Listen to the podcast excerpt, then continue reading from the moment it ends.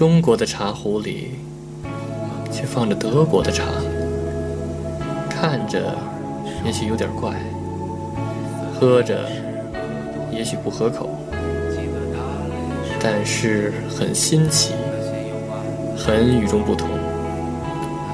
这就是我们飘在德国土地上的感受。欢迎收听德飘茶馆。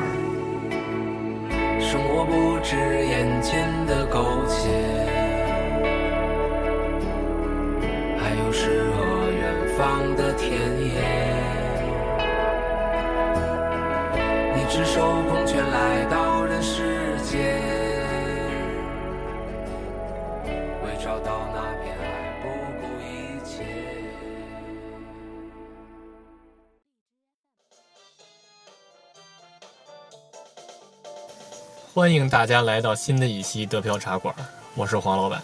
我是老李哎，老李，啊，最近那个你孩子德语学的怎么样啊？还行，进步很快。啊呃，确实小孩德语接受能力强。啊不过呢，我为了让他更好的学吧，我还啊经常让他看一些德语动画片儿。哦，哎，德语动画片我也在搜呢。啊，是吗？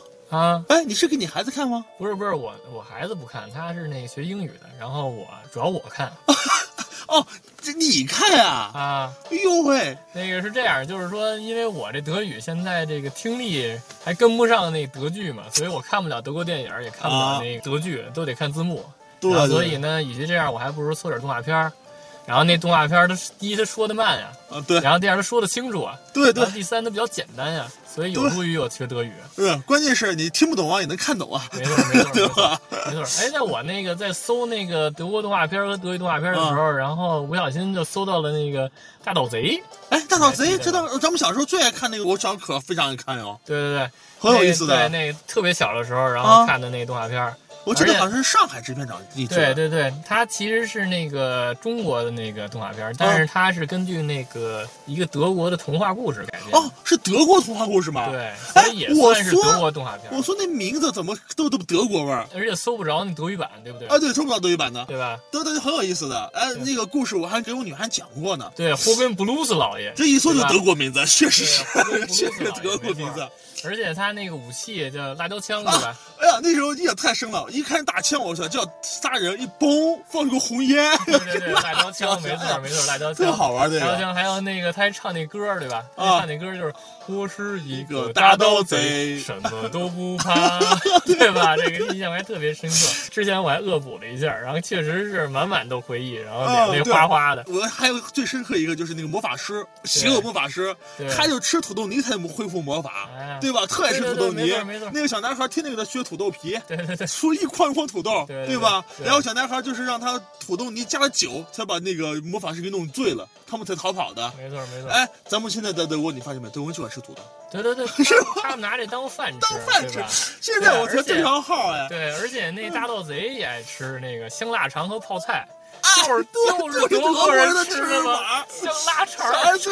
德国人就爱吃肉肠和泡菜，而且就白菜泡的酸菜对对对那种，哎，就这就对这东西上号了吧？全是，上号了。要不然是德国小德时候不知。道这是德国故事，哎哎，要不然咱们聊聊这个德国这个文化对咱们小时候回忆的影响啊，不光是小时候对咱们回忆的影哎响，，你还真说对了。你要说你要不这么说哈，对感觉不到。你这一说，咱说咱们从小接触的很多事物，还都是跟德国有关的。对吧？有点意思吧？对很有意思那咱们可以聊聊那个捋捋时间轴，先可以对吧对对对从小开始，从小开始刚才说了大盗贼了，再聊聊动画片儿。哎，还是动画片说呗。哎，像那个巴巴爸爸，哦，对，巴巴爸爸，对，巴巴爸爸那个也是那个德国动画片儿也是对吧德国动画片儿对对对哎呦喂，对呀，小时候真的爱看这个。对。呃，那时候西小板放的，对吧？对对对，西小板节目放的，大家那九零后的可能没听说过 这个西小板，哎呦，就是陪我们长大的。对，真陪我们长大的，一对看西小版那就是知哎哎，你还。记得那个歌吗？那呃音，乐吗？哒哒哒哒哒哒哒哒哒哒啦啦啦啦啦啦啦啦，对。哒哒哒哒哒哒哒哒哒哒哒哒，嗨，哎呀，全是回忆忆啊！。那个爸爸爸爸爸爸妈妈爸爸对对对爸这几个孩子怎么说来着？董浩叔叔，啊，对，董浩，这说说就是爸爸爸爸爸爸妈妈爸爸路爸爸爸爸六爸六哎，你好强，你贯口。哎，我们那时候上学的时候，如果有哪个学生能说出这句话来，对哇塞，对对那是男神，那对男神女神对，绝对是神，所有人都练这个，对吧？所有人都练这个，爸爸妈妈爸爸，再说一遍，对吧？你们记住了吗？再说一遍，那种可羡慕了哎，呦，能变成各种形状，没错没错能，变成房子、汽车、游艇，哎呀，我确实觉得是确实是，特好玩而且。那个颜色也好，各种颜，它啊各种颜色每个孩子都各种颜色的，对，你还记得吗？他们从哪来的？你还记得我们的爸爸妈妈从哪来的？种出来的呀。哎，对，从地下长从出来。地上种出来的，对，特别逗。哎呀，我觉得现在小孩应该也看看这个，虽然那个零零后可能呃没接触绝对没接触过确实他对这个创造力有很大的影响。呃，他对想象力，真的，没错你想爸爸爸爸妈妈，他们就是一个那种呃，像一个两个圆球或者雪人的形状，对对对，但是呢。你得把它想象成各种东西。对，它能变成各种东西。对，全世界你养的能对，还能全变变成出来。车，对吧？啊，游艇、游泳池飞机，对吧各种各样的东西动物、滑梯。哎呦，那时候，哎呦，真想要要个爸真爸爸想要一爸爸爸，对吧？宠物，哎呦有一这个就什么都不要，什么都不要，什么都不用有了，对对吧？？想去哪儿去哪儿。对，是吧？对，然后而且他那个孩子还有不同的那个功能，呃，对吧？对然后有的就是爱科学的，然后有的爱体育的，对对吧？然后还有那个，我记得就毛茸茸的那个，对老老莫是巴巴豆吧？呃，对不不，还有喜欢巴拉布戴眼镜儿说读书的，对，哎，什么人写音乐的，对，对，写音乐，他就没事儿就老变个什么变个竖琴，变个竖竖琴，对吧？然后就对吹。对对，然后爱体育的那个，他就没事儿就变一个什么举重的呀，对对对练练力气的对对对各种各样的东西，哎呦，太逗了。很好玩。简直就是全是想象力，太牛了！对我觉得我之后做设计也是啊，被这个影响很大。啊，对你啊，你现在从事设计工作跟那个有关吧？对啊，我觉得这这算是一个小启蒙了。你应该说你被德国人影响了。对吧被德国人影响。对对对对，没错没哎错没，错。还说的另外一个漫画，哎，不是动画，是漫画，对对对，父与子。哦对，生活爱情幽默，哎呀？他这个书是一个系列。系列很长版的，然后是它是四个画一个故事，对吧？？对，一对对对开始我确实不知道那是哪国的。我也不知道，对，真不知然后后来。我是那个到了德国以后，在那书店里，现在还卖呢。哦，对，后来才知道的。他怎么卖《父与子》？那是我小时候的那个书啊，对吧？然后我就打开一看，原来作家是德国人。德国人，对啊他们写个德字那个，对啊，德国人，对。然后那个，反正我印象最深的是，他告诉我那德国钱叫什么？叫啊，马克，马克马克对马克，因为那父与子，他一开始那个爸爸儿子比较穷啊，对对对，然后后来他是说什么？就到中故事中旬的时候，他说那个，呃，你继承了一座城堡，然后和五百万马克，然后他说我的马克，马克就是德国钱，然后印象就特别深。然后后来他们就那陡然而富了嘛，对吧？对我最喜欢看的这个调皮儿子怎么欺负爸爸，啊，满足我很多幻想。我靠，那确实是我也有这印象。那那我不能给我儿子买，我本来还想给他看的，要不然我操，他天天欺负我了，就是各种欺负那。个儿子调特调皮，然后爸特和蔼、特亲切那种啊，真哎。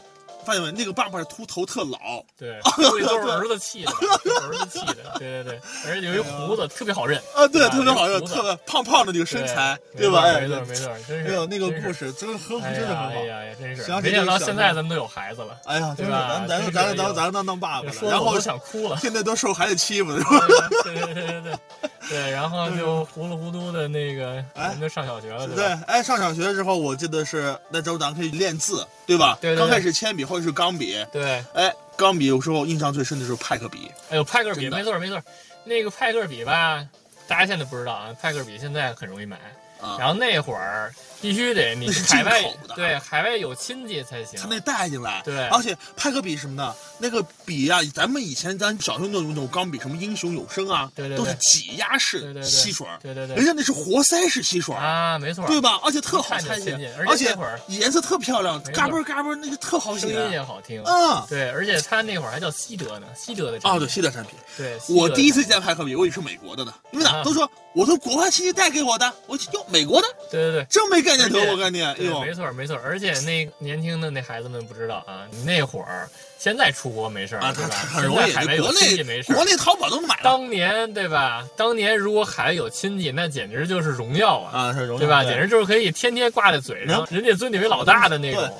把好东西带进来呀，什么巧克力呀，你们见过巧克力啊、糖果呀，对吧？对啊要，派个笔啊，哎，小玩意儿，没错没错对对是而且那会儿我记得那个好多人就是没有派克笔嘛，然后啊他就得拿东西跟他换，都拿自己喜欢的东西跟你换。你你换不换？换不换？换你那派克笔。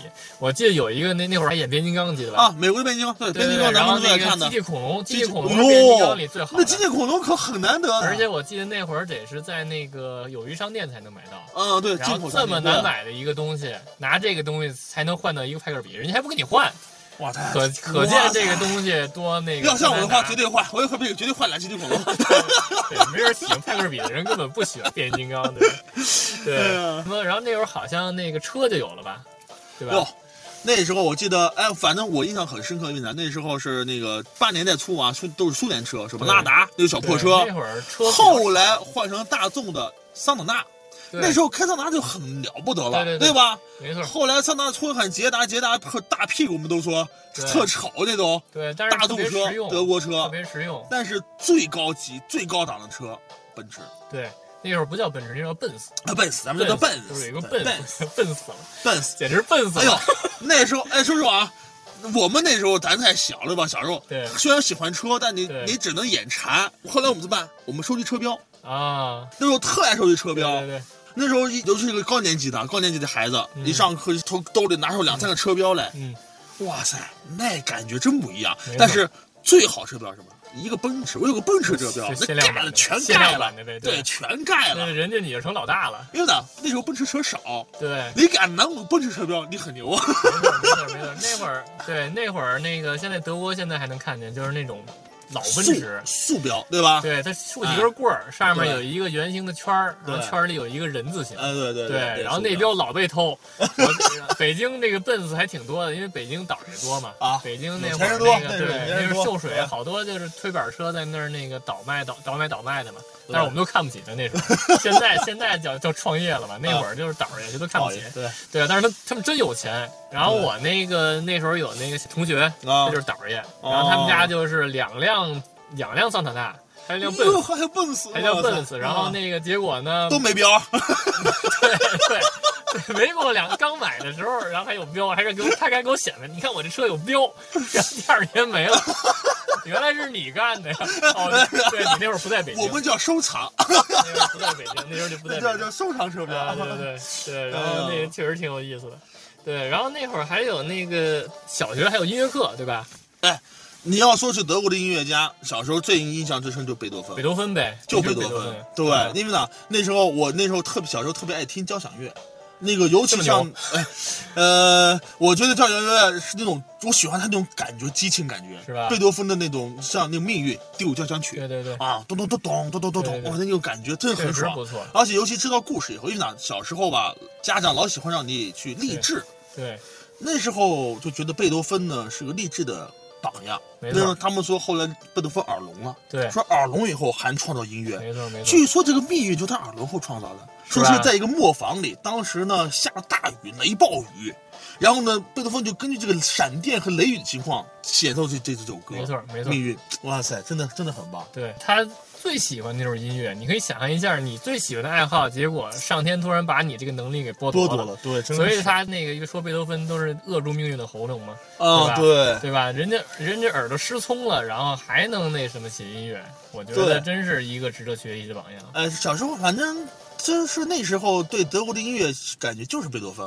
但是那时候啊，只知贝多芬不知德国，啊，是吧？是后来才知对对对，道贝多芬确实是，确实有点模糊，不知道那会儿音乐家挺多的，然后是也是搞不清是哪国的。对，现在回知道了头一想，德哎对德国的是德国的对吧？对，但是对自己是有影响的。确实是，确实是。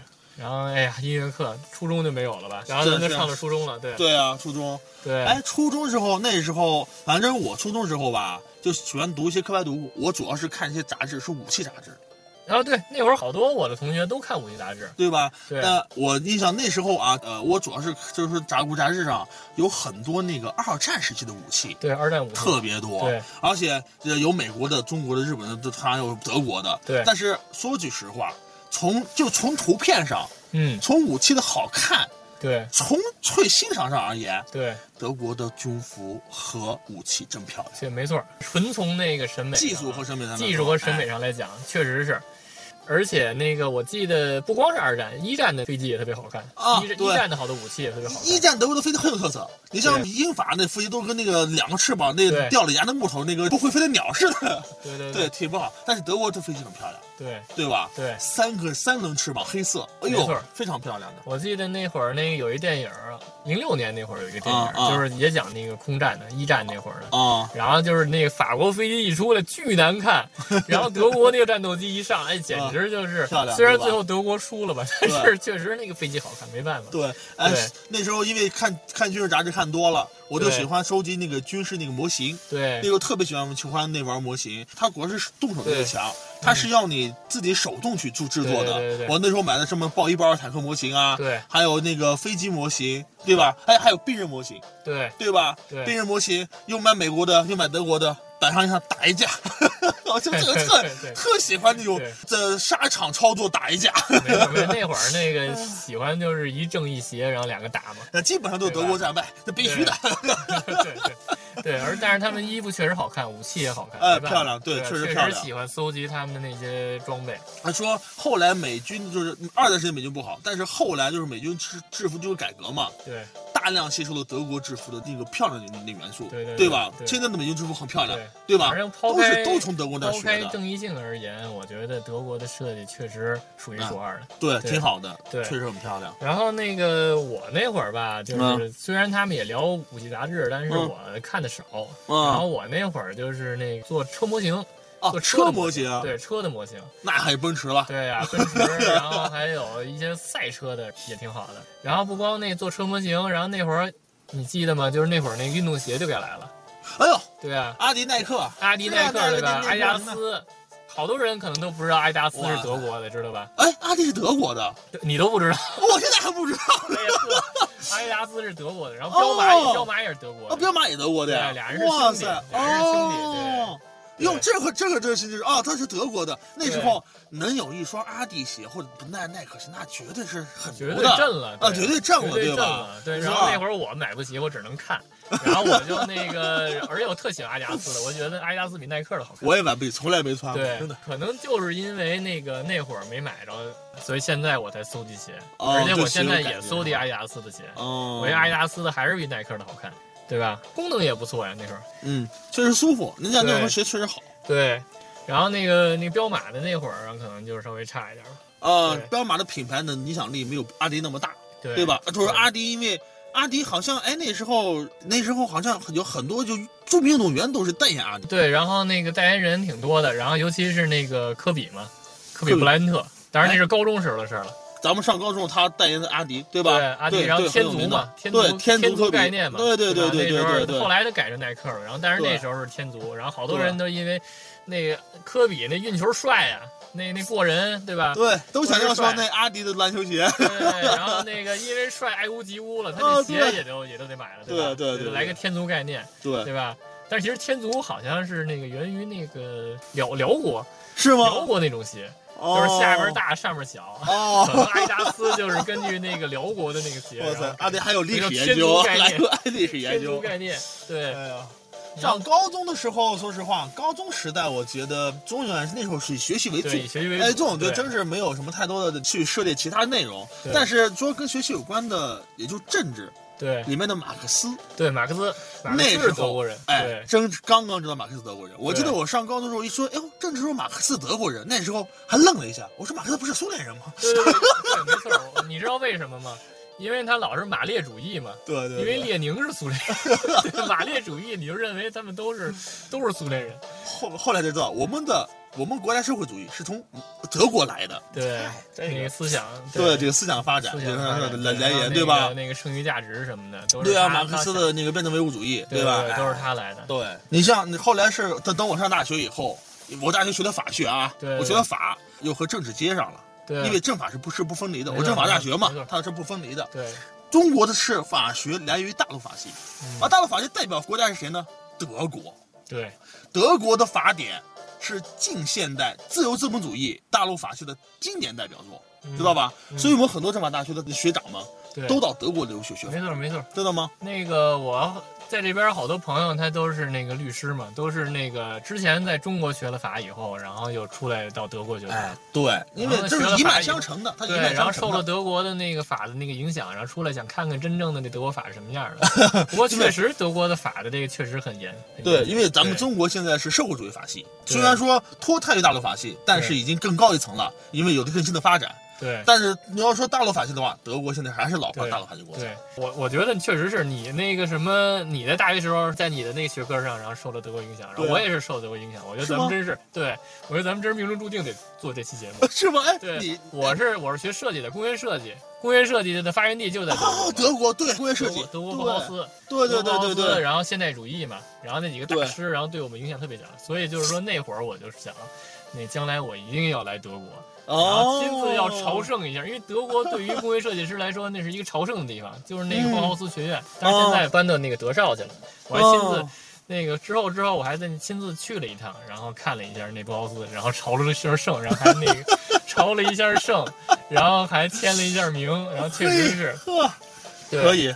对哎啊，真没想到，咱俩都是在大学时代都受德国的影响啊没错没！错真是这个真没想到。对。然后那个大学时候，除了那个学科，你是不是还看点儿？我那时候说实话，因为那是必须的。那时候因为学法律啊，学哲学，嗯就必然得涉及到这些东西。对那时候呢，比较有名的这个哲学家跟德国有关的啊，对像什么黑格尔，对像歌德，对。像尼采。对。不过歌德呢，人家是文是文学家，是大文豪了。对。呃呃，你像咱们说的法兰克福，对。法兰克福大学，它还有名叫歌德学院，对。对吧？它是歌德学院，没错。而且歌德在德国的地位，有点像莎士比亚在英国的地位，啊，是吧？你看啊，中国有文学代表。对啊，真是他的文学代表了。你像中国有孔子学院，对，德国德国在全世界各各地有歌德学院，没错。是吧？对你看歌德的地位，对，确实是那个，反正就是说，一提到歌德，立刻就象征着是这个文化。德国的文化然后，对吧？是文化象象征。对，对，一说到歌德，然后还得提到那个贝多芬。哎，为什么呀？对，因为我在大学时候就读过一篇那个跟心理学的一个书啊，然后啊里边讲到这个贝多芬跟歌德，然后俩人那个同时爱上一个女人。哎呦，还有这个八卦对呢？对对对对，然后他情敌啊你看他讲的是那什么，他讲的是那个呃男人的一个这个爱爱情心理的一个变化。哦，然后他其实这样，就是说二十岁的时候，啊然后可能喜欢那个年轻的女孩儿，啊，然后四十岁的时候呢是一个轮回，就是男人二十岁是一个心理的爱情轮回，然后到四十岁的时候他就是又喜欢又喜欢年轻小女孩儿，你都嫌自己老婆老了呗？还是一句话嫌嫌弃了对然后那个不是不是所有人啊，就是说有这种可能。我我肯定不是。对我我也不是，对我也不是，表个态啊，我也不是，对，啊、然后那个，但是呢，就是有这种可能性，知道吧？然后它其实是一个生理学的这么一个生理，由生理然后导致了心理的这么一个变化。我我身体上也不需要。对，然后等于说呢。就是说那，所以那时候就是出轨的人会比较多一些，哦都去找那个要不然小小三儿什么的，要不然叫什么七年之痒是吧？这种概念是吧？哦对，然后那个，然后然后再过二十年就六十岁了，对吧？然啊，后六十岁又是一个变化，然后歌德就是六十岁的时候爱上了这个女人，然后爱上，这这个少女，老牛吃嫩草爱上了这个少女，然后呢，正好贝多芬也爱上那个少女，贝多芬也是六十，没有，贝多芬贝多芬是正当年，跟这个女的很配。啊，贝多芬是二十，是不是二十多我不知道，反正那时候 那时候是正当年对那时候是正当年的时候，哦那时候年轻人对。哦然后呢，这个女人也同时爱上这两个人，既崇拜贝多芬的才华，哦然后又崇拜歌德的文采。呵，这女人真是脚踏两只船 啊！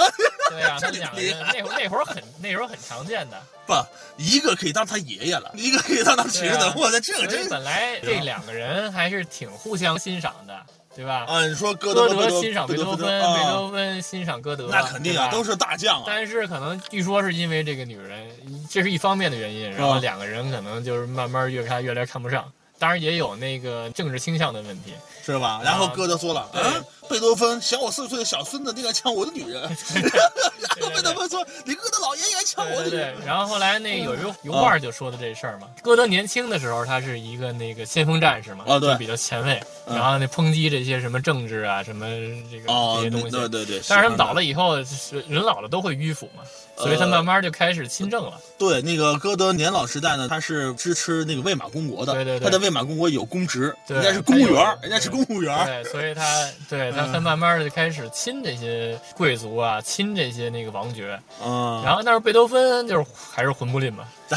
他的性格导致的，贝多芬就就这种斗争的性格，对，然后我就记得那个他那个画描述的是，嗯本来一开始就是贝多芬和这个歌德，然后两个人很好嘛，然后他就是手挽着手，那会儿那会儿的贵族就是手挽着手走路，然后很有盖情啊，对对对对，就跟那个去同性恋似的，对吧？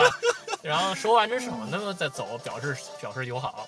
然后但是呢，这时候呢，前面来了一个那个王公贵族，啊，然后郭德就说：“走，咱们去那个跟他鞠个躬。”然后那贝多芬说：“以咱们的身份不用鞠躬，哦不用表示咱们对他的尊敬。嗯然后歌歌德就说：“那那我去跟他们鞠躬。”然后就把手放开了。意味着他然后就有分道扬镳是吧？对，然后就去了那哦个就去找那个王爵鞠躬了。然后贝多芬就扬长而去了。那个画就表示了这个瞬间嘛。行，这个画我得找找看看去，还这么故事然后的。很有有可能是因为那个女人导致的，然后两个人对吧？那个女人是这个侯爵的女儿是吧？不 是不是，不是 那就是胡说的，嗯。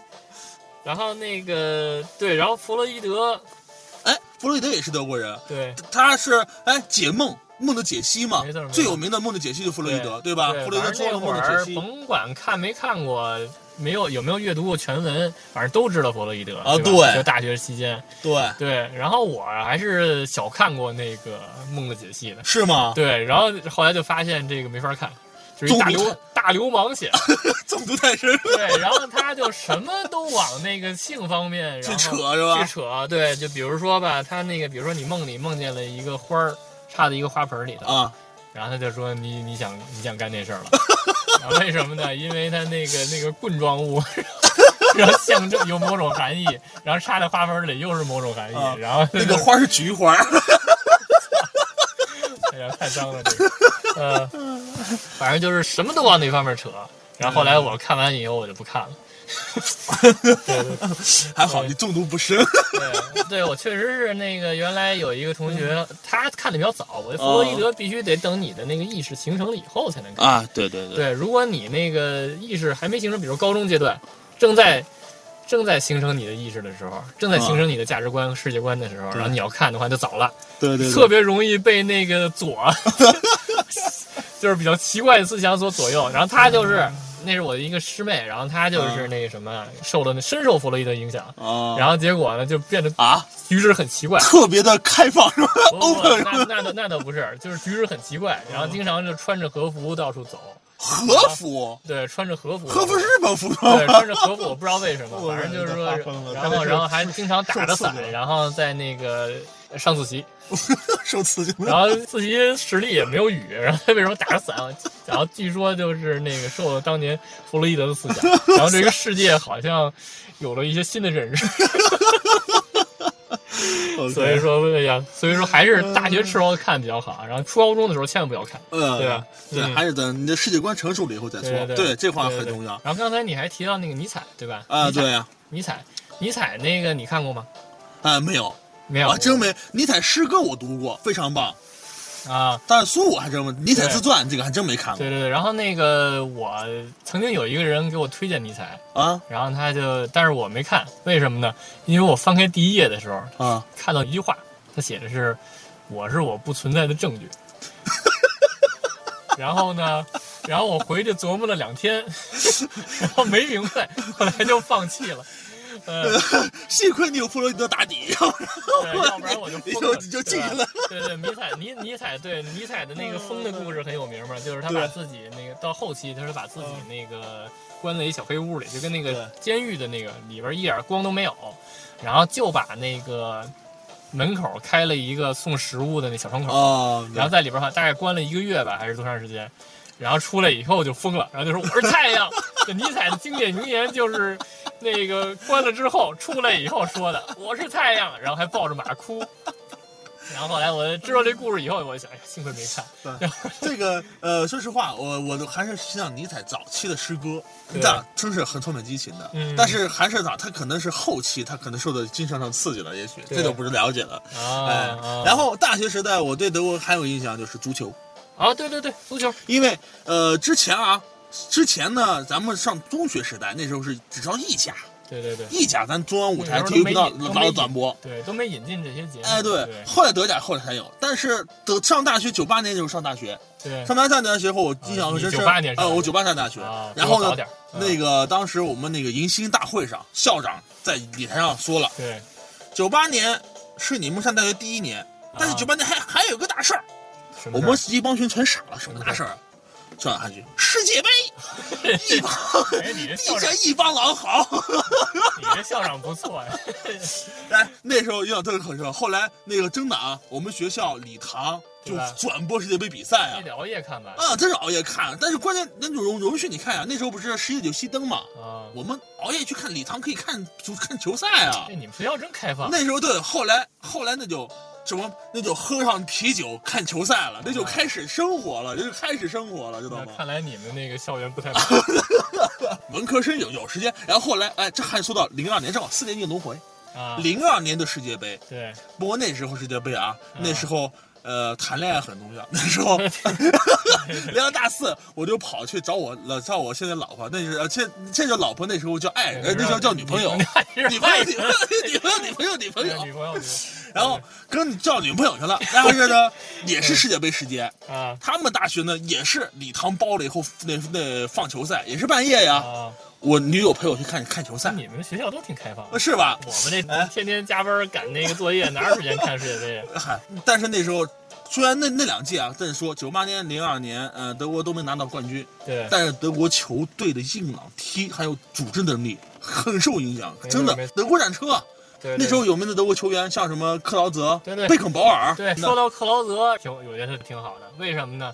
我对他那个就是赢球以后的那个表现啊特别有那个庆祝对姿势，然后他是怎么着呢？可能那个大家现在没印象了，我给那个那个什么 review 一下啊，就是他是先赢完以后吧，然后他就先翻一跟头，后空翻一下，啊，然后呢用膝盖，然后在草地上，然后这么滑很远，然后最后手上摆一个姿势，然后然后我说什么姿势？然后仔细看不清楚，有点像六加一，可能是非常六加一，对对，非常流对吧？你想想一下啊。后空翻一下，然后用膝盖唰滑过来，飞上六加一。六加一这么来的是吧？终于知道来源在哪了，知道他那个手是什么意思，对吧？但是他那个赢球的表现确实好多模仿，但是最好不要模仿那个，那个毁膝盖，对吧？那个，对对对对对对对，行了，然后那个大学这么欢愉，然后该工作了吧？哎呀。工作以后，哎，我工作以后跟德国的这种，就是说这种接触确实少了，因为我啊。就是公务员工作嘛啊，的接触确实少了一些。啊。但是那时候印象最深的就是还是足德国足球，嗯德国足球对吧？啊。德国足那时候看世界杯仍然关心这方面，对对对对。哎，也就是这方这点事儿。然后那个我不一样，我这个设计它这个就是命命中注定了一命中注定了一辈子得受德国你这影响。你是设计从事设计工作的，对对对还是对。对，还是的，对，是这样，就是曹过胜了。对对对。然后呢，是这样，就是说那会儿在那个设计公司工作嘛，嗯。然后经常就是有一堆那个客户啊。找我们做设计，然后那时候我们是那个崇尚那个德国那种简约现代主义那种风格，就是少即是多，呃，我记得我装修时候老是什么？欧式简约风格，对对对。就是这这种你们说这对少。种德国风格是吗？对，？少即是多，less is more，哦。对吧米斯范德罗提出来的。嗯，然后但是呢，中国不是，中国就说，哎呀，你这太简洁了，我要复杂的，越复杂越好，上面最后雕着花雕。花镂雕花空是吧？镂空哎那种感觉对，这才好个这个清朝那个瓷然后，器。然后后来我们就老跟客户打，因为实在是审美有有。但是现在好了，现在那慢慢就是也大家也那个崇尚简约了。然后那会儿真是这个这一边要复杂，一边要简约，然后没法人坐在一块儿，所以那时候特别痛苦。哎，我记得德国那个红点设计奖啊，是德国对对，吧婚？恋设奖没错，婚恋那我还设计奖是对德国的我得了，我还得了不少呢。哎，对确实要不然是佩服你呢。对，所以确实是那个，反正德国人那个还是挺注重这个奖的。反正他们就说那个，只要那上面只要产品那个价签儿上，然后贴着这个红标，他们、啊他们认为买了就没问题。对，他这个设计对确实到位的，那就象征着呃又好看又那个又有功能，对对然后既然后那又又又皮实又耐用，对吧？对，还是这么对对一个感觉。嗯，哎真的不错的。对。而且那时候，然后我工作以后，贝多芬对我们的影响比那时候大，比小学时候大。你知道为什么吗？啊因为那个时候我老加班儿。啊，你听贝多芬的音乐对，有激情芬对，贝多芬有一个音乐，他的音乐叫做清醒音乐嘛，啊，对吧？然后那时候老加班，特别困，啊？然后经常就是八九点钟，你你然后熬夜就靠他音乐对，特别来来清醒是吗困的时候，然后那个马上就要睡着的时候，赶紧放一下贝多芬音乐，噔噔噔噔。啊，立上两个两米高大喇叭，然后放着叨叨叨叨，对那时候然后连地震着，那时候不光我听，那时候我还那个全公司都放。那时候让让那时候我管人嘛，啊。管管一些人，然后那时候我就那个好多那个小孩儿全都是那个就困了，然后你就我说不行不行不能不能困，然后我就赶紧大喇叭公放，噔噔噔噔，然后那会儿哇全起来了，全 起来接着干你就拿大喇叭，然后有有嘴喊的咚咚咚咚，对对有嘴说，对对，所以那时候贝多芬还是很管用的。呃不错。哎这么一聊，真没想到，真的德国东西对他们真的很有影响，对，而且影响咱们的成长。你想，你的工作、你的大学学专业都是跟德国有关它系。它不但影响了我的童年，对影响了我的那个学生时代，到现在还影响着我。